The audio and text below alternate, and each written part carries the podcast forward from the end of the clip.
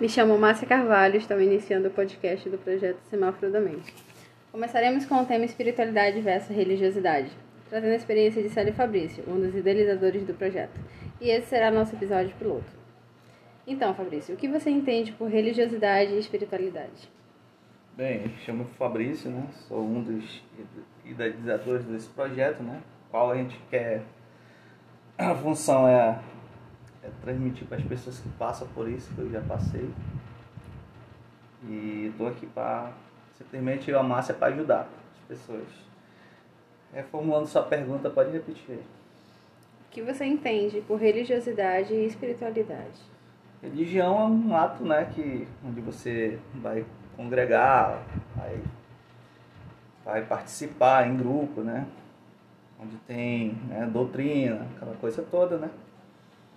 E já a espiritualidade são atos, uma conexão, né, é você, ser humano e o divino, né, uma conexão direta, né, o qual você tem intimidade de conversar com ele, né, todo momento, né, você tira aquele momento para conversar com ele e contar, né, desabafar o, o que você tem para falar, né, sobre aquela conexão diretamente com Deus, né? Foi o que fez a diferença na minha vida, né? Ou seja, espiritualidade para você é um, um autoconhecimento, né? O para além da religiosidade. Sim, muito além, muito além. É, tem vários episódios da minha vida que se não fosse a, a espiritualidade, né, não tinha como mudar, não tinha como sair disso. Entendi. E o que você pode compartilhar de acordo com essas suas experiências? Bem, aos meus 24 anos eu me envolvi com cocaína, né? E aí foi. No começo era uma brincadeira, né? Foi, eu bebia e, e me ofereceram essa, essa, essa droga que retarda o álcool, né? E no começo foi tranquilo, eu conseguia usar e pra mim era uma diversão a mais ali, né? Que era uma, dar aquela adrenalina, aquela coisa toda. E quando me ofereceram, não falaram o transtorno que isso ia dar na minha vida, né? Né? Só falaram que era legal. Só que não me falaram que eu ia ter transtorno né? sobre emoção, mente, o parte física ia me prejudicar, né? Meus órgãos ser muito agredido. E eu não sabia, não tinha conhecimento sobre esse tipo de, de, de consequências que ia trazer para minha vida, né? E com o tempo foi muito severo para mim. Foi muito assim, eu não conseguia mais beber sem usar aquilo, entendeu?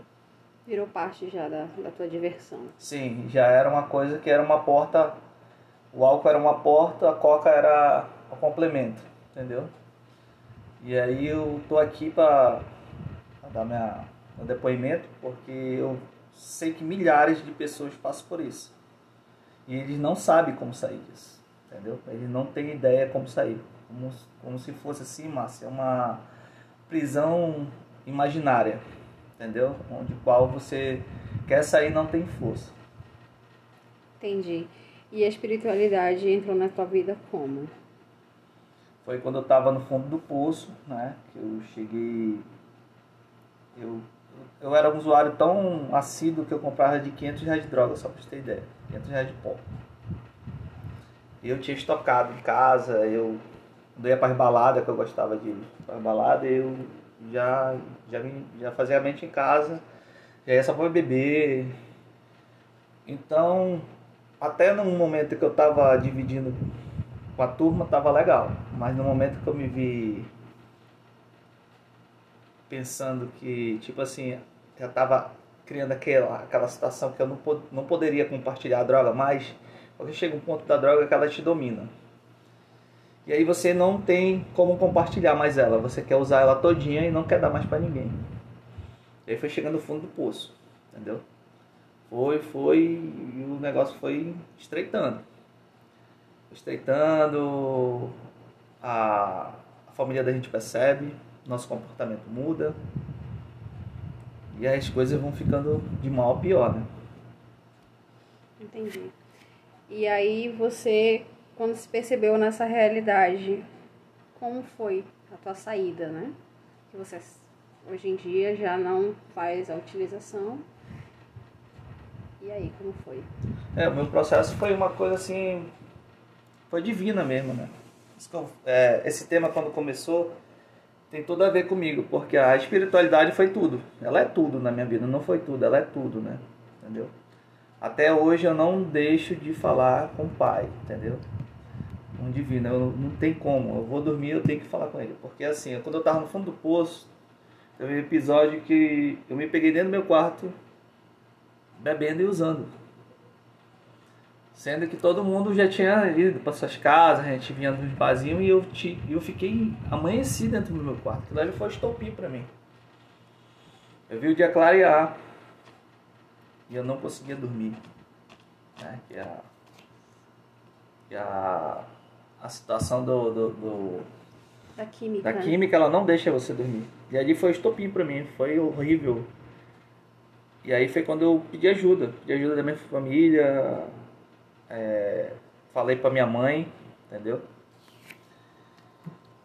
Falei para minha mãe, meu irmão soube e, e foi aquela decepção, né? E foi quando eu digo, mãe, isso aqui clínica não resolve. Entendeu? Foi muita força de vontade você dizer isso, né? Sim, clínica não resolve porque eu via amigos meus, amigos entre aspas, né? Que no mundo ninguém tem amigos, né? Colegas. Então eu via que a família batia a cabeça com clínica e eles não se recuperavam. Isso era por um tempo e voltava de novo. Entendeu? Uhum. E aí foi quando eu digo, mãe, aqui não é só fisicamente. Não um remédio que vai, eu vou tomar, vai me limpar, vai fazer aquela coisa toda. E com o tempo eu vou estar livre. Não, isso é espiritual também. Entendeu? Então foi por isso que quando começou esse tema, eu digo, não, tem tudo a ver comigo. Eu quero falar, eu quero, eu quero expor a minha situação que eu passei. Entendeu? Fala mais do seu lado. Então, foi uma situação assim muito, muito complicada. Aí o meu processo foi o seguinte, eu procurei primeiro a minha espiritualidade dentro do meu quarto, com a minha família. Eu pedia para minha mãe me trancar no quarto. Forte. Entendeu? É, Sexta-feira era o dia mais horrível para mim porque era o dia que tinha que usar. Sexta, sábado era horrível. E eu chorava pra minha mãe, falava, mãe, me tranca, pelo amor de Deus, se eu sair de casa, a senhora vai me ver daqui a dois, três dias, sei lá. Sei lá quando a senhora vai me ver, né? Vivo morto, sei lá. E aí foi. Foi muito cruel. Foi uma coisa muito pesada. Aí foi quando eu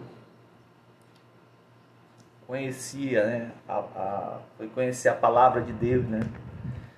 Lá do Evangelho, né? Uma igreja. E aí eu me lembro de um fato que eu fui receber um primo meu um encontro e eu senti muito forte a presença de Deus. E foi quando eu digo: Não, eu quero esse Deus para mim. Eu quero. Tanta gente fala desse Deus que muda, que transforma, né? que salva. Eu digo: Se ele fez na vida de muitos, por que, ele não vai fazer na minha vida? Né? E aí foi quando eu comecei a clamar a Deus. Comecei a clamar. Chorava aos pés do, do, do Pai, me prostrava no meu quarto e comecei a frequentar a célula. E foi todo aquele processo, fui pro encontro. Foi libertador para mim, entendeu? Eu vim do encontro cheio do Espírito Santo. Até hoje eu tenho essa presença do Espírito Santo. Isso foi há anos. Entendeu? Lá eu fui ter a, a noção de ter né, a conexão com Deus, né? A importância disso, né? De você conversar, agradecer ao Pai, né? E aí foi uma coisa assim que eu trouxe para minha vida. Entendeu? Eu até eu me lembro de um fato que o, que o pastor falou que ele falava, ó, oh, orar, é, orar, meu filho, é igual escovar o dente. Você tem que ter costume, você tem que ter aquela coisa. Você não deixa de escovar o dente. Aí eu fiquei aquilo na mente, sabe? Acendeu uma luz e eu digo, cara, isso mesmo é. Entendeu? A gente perde tanto tempo com tanta coisa, né? Coisas banais às Sim. Vezes. E aí foi quando eu realmente eu, eu me entreguei mesmo. Foi uma entrega. Entendeu? Uhum. E aí foi quando as coisas começaram a fluir na minha mente. Eu passei dois anos de tratamento. Dois anos sendo tratado pelo Pai. Pai eterno mesmo, entendeu? Não foi fácil, entendeu? Eu saí de um trabalho que eu tava, entendeu? Peguei a minha indenização, dei para minha mãe porque eu ia usar tudo. Eu tinha plena consciência, né, que eu estava em tratamento. E foi dois anos de tratamento, entendeu? Então, por, então a ideia de estar tá aqui me expondo, falando, porque eu sei que milhares passam por isso que eu estou passando. Da onde eu vim, da onde eu estou. Hoje eu estou muito bem, graças a Deus, entendeu? Hoje eu já levo outra vida, né? tenho saúde, é, sou mais família, entendeu? Eu tenho um, eu tenho um, assim, eu, eu, eu sei, eu sinto o peso de, de o que que significa ter família, dar atenção para tua mãe, entendeu? Para tua esposa, né? Para filhos, para o irmão, né? Ter amigos realmente, né? Que te apoiem no teu projeto, do que tu vai fazer. Então, tipo assim, é, são coisas que lá atrás eu não tinha essa visão.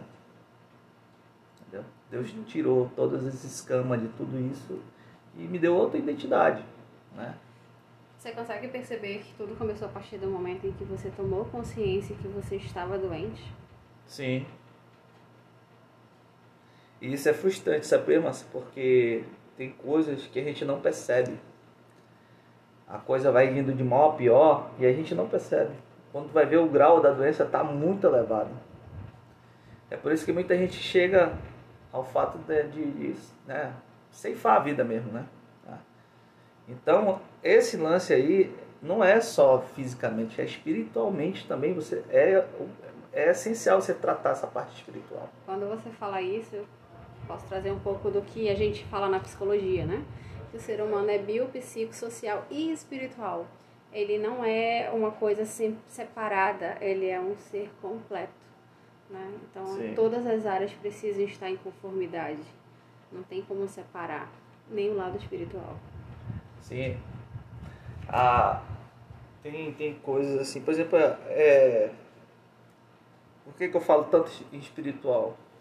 Porque não adianta você só tratar a sua saúde, entendeu? Saúde física, mental. Aí é espiritual, querido, como é que tá? Né? Não adianta. Não adianta. A paz interior que esse Deus nos dá, não tem dinheiro no mundo que, pague não, mas não tem. Não tem.